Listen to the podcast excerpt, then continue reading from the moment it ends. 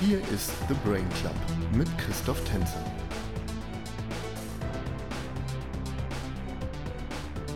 Moin liebe Zuhörer, hier bin ich mit der zweiten Episode des Brain Clubs.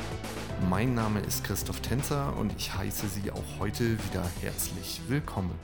Wie immer werde ich mich auch in dieser Episode etwa 5 bis 15 Minuten mit einem Thema beschäftigen, das sich um Kreativität, Ideen, Innovation oder Digitalisierung und Zukunft dreht.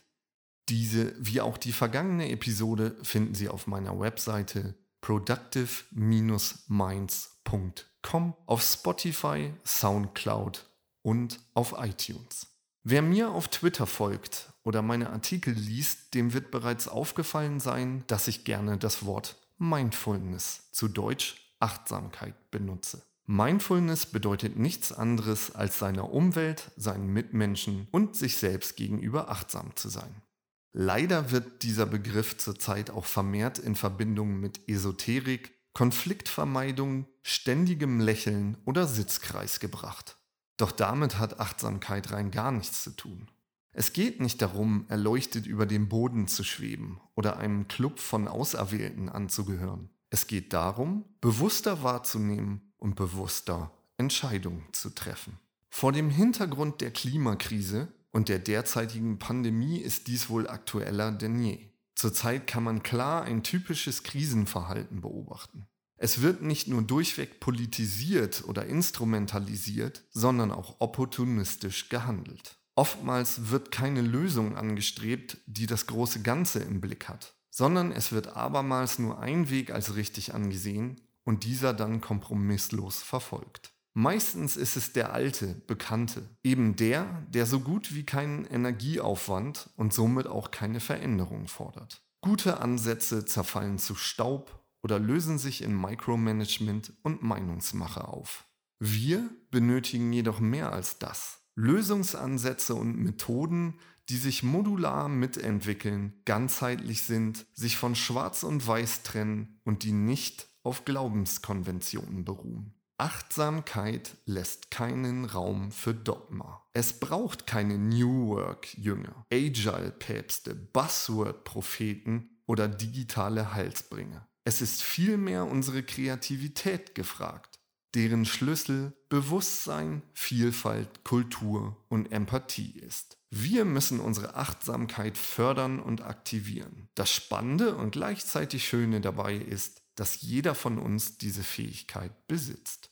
Ich möchte an dieser Stelle gern eine Passage aus dem Buch The Brain, die Geschichte von dir des amerikanischen Neurowissenschaftlers Dr. David Eagleman einbinden. Aber obwohl das Gehirn eine so zentrale Rolle in unserem Leben spielt, sprechen wir kaum darüber und füllen unsere Ätherwellen lieber mit Promi-Klatsch und Reality-Shows. Aber vielleicht ist dieses mangelnde Interesse ja weniger ein Manko als vielmehr ein Hinweis. Wir sind so sehr in unserer Wirklichkeit gefangen, dass wir gar nicht bemerken, dass wir gefangen sind. Auf den ersten Blick könnte man meinen, dass es gar nichts zu entdecken gibt. Natürlich ist die Welt farbig. Natürlich funktioniert mein Gedächtnis wie eine Videokamera. Natürlich weiß ich, warum ich manche Dinge glaube. Was Eagleman beschreibt, macht unser eigenes Potenzial bzw. das unseres Gehirns, seiner Leistung und Fähigkeiten deutlich. Leider geben wir uns aber eher dem Hintergrundrauschen hin oder verlieren uns in unseren Emotionen. Das tritt vor allem in Krisensituationen wie auch in Organisationsstrukturen zutage.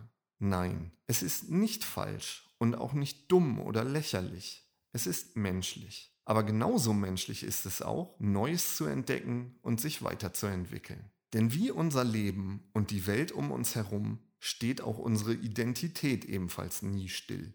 Aber zurück zum Anfang. Wie werden wir denn nun achtsam? Und wie binden wir diese Achtsamkeit und Bewusstseinsförderung in unsere Organisationen ein? Ich sehe einen Weg über Meditation. Warum? Die wohl ältesten Hinweise auf Meditation entdeckten Archäologen im Industal in Pakistan. Sie sind etwa 2500 vor Christus entstanden und zeigen eine Figur in meditationsgleicher Pose. Meditation ist also ein uraltes Werkzeug, das der Mensch bereits seit Jahrtausenden nutzt.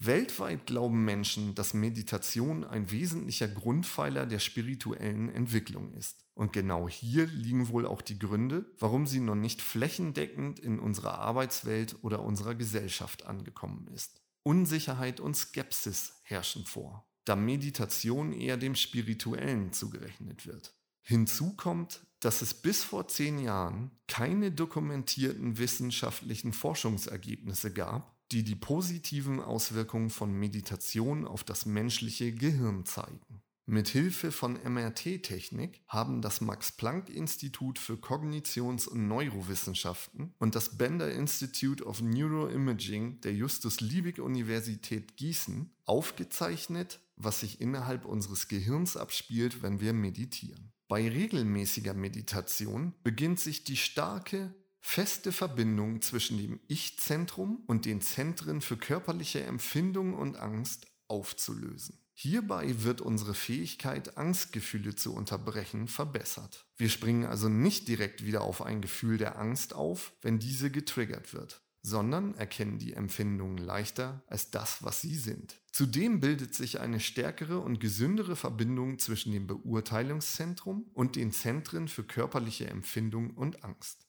Erleben wir also etwas potenziell Gefährliches oder ein körperliches Gefühl, reagieren wir nicht wie zuvor sofort, sondern sind in der Lage, dieses Erleben aus einer rationalen Perspektive zu begutachten. Zeitgleich wird auch unsere Empathiefähigkeit zunehmen, da die hilfreichen Aspekte des Ich-Zentrums, dem Teil, der an der Verarbeitung von Informationen zu Personen beteiligt ist, gestärkt wird. Eine Veränderung durch regelmäßiges Meditieren lässt sich ebenfalls bei unseren Gehirnwellen messen. Meditation ermöglicht es uns, von einer hohen in eine niedrige Gehirnwellenfrequenz überzugehen.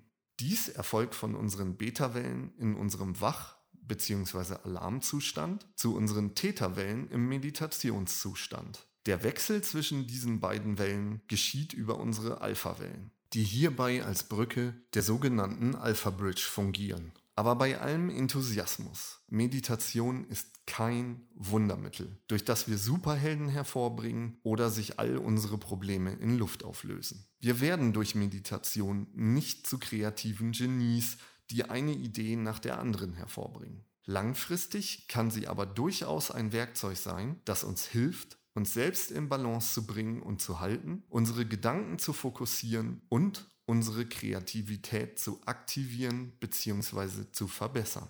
Das setzt aber auch regelmäßige Praxis und entsprechendes aktives Handeln voraus. Durch regelmäßige Meditation befähigen wir unseren Geist, konzentrierter und zielstrebiger zu Lösungen zu finden. Sie gibt uns die Möglichkeit, unsere Gedanken ohne ein Hintergrundrauschen zu strukturieren und unserem Selbst und unserer Umwelt gegenüber bewusster zu werden. Hinzu kommt, dass sie unsere Fähigkeit der Empathie steigert. Meditation bedeutet langfristige Veränderungen und Effekte. Wer kurzfristige Erfolge oder Veränderungen erwartet, der wird enttäuscht werden. Es geht beim Meditieren nicht darum, perfekte Ergebnisse zu erzielen, sondern sich zu einem Ergebnis hinleiten zu lassen, das nicht als definitiv gilt, sondern sich verändert und anpasst. Um Meditation konsequent einzusetzen, ist nicht nur ein essentielles Umdenken erforderlich, es benötigt neben Disziplin, Offenheit und Unvoreingenommenheit auch Geduld und Sensitivität. Vielleicht kommt es gerade deshalb bei der Idee, Meditation in eine Organisationsstruktur einzuführen, zu Widerständen oder Ablehnung. Entscheiden wir uns aber dafür, Meditation in unserer Organisation einzusetzen, kann sie ein zusätzliches, sehr wertvolles und starkes Instrument im täglichen Arbeiten sein. Gerade in Zeiten mit hohem Stresslevel oder Unruhe ist sie ein Schlüssel zu Ruhe und somit nachfolgend zu Kreativität. Sie ist aber auch ein Werkzeug, das mit viel Achtsamkeit und Verantwortungsbewusstsein einhergeht. Meditation kann generell und gerade auch in Krisenzeiten tiefe Umwälzungen in einem Menschen bewirken. Damit die gute Intention am Ende nicht zum Albtraum wird oder sogar Schäden verursacht, ist es umso wichtiger, eine geschulte Trainerin oder einen Trainer in der Organisation einzusetzen. Er oder sie muss nicht nur informieren und zusammen mit der Führungsebene oder den Verantwortlichen die Strategie erarbeiten, sondern den gesamten Prozess inklusive der Meditation auch verantwortungsbewusst und vertrauensvoll steuern. Zusammengefasst kann man aber durchaus sagen, bewusst achtsam und verantwortungsvoll eingesetzt, kann Meditation ein kraftvolles, kreativ aktivierendes und resilienzförderndes Werkzeug in unseren Organisationen darstellen und am Ende dazu führen, seiner Umwelt, seinen Mitmenschen und sich selbst gegenüber achtsam zu sein. So, das war es wieder für heute. Wenn Sie mögen, hören wir uns in zwei Wochen wieder. In der Zwischenzeit folgen Sie mir gerne auf Twitter. Dort freue ich mich natürlich auch über Feedback. Bleiben Sie gesund und passen Sie bitte auf sich auf.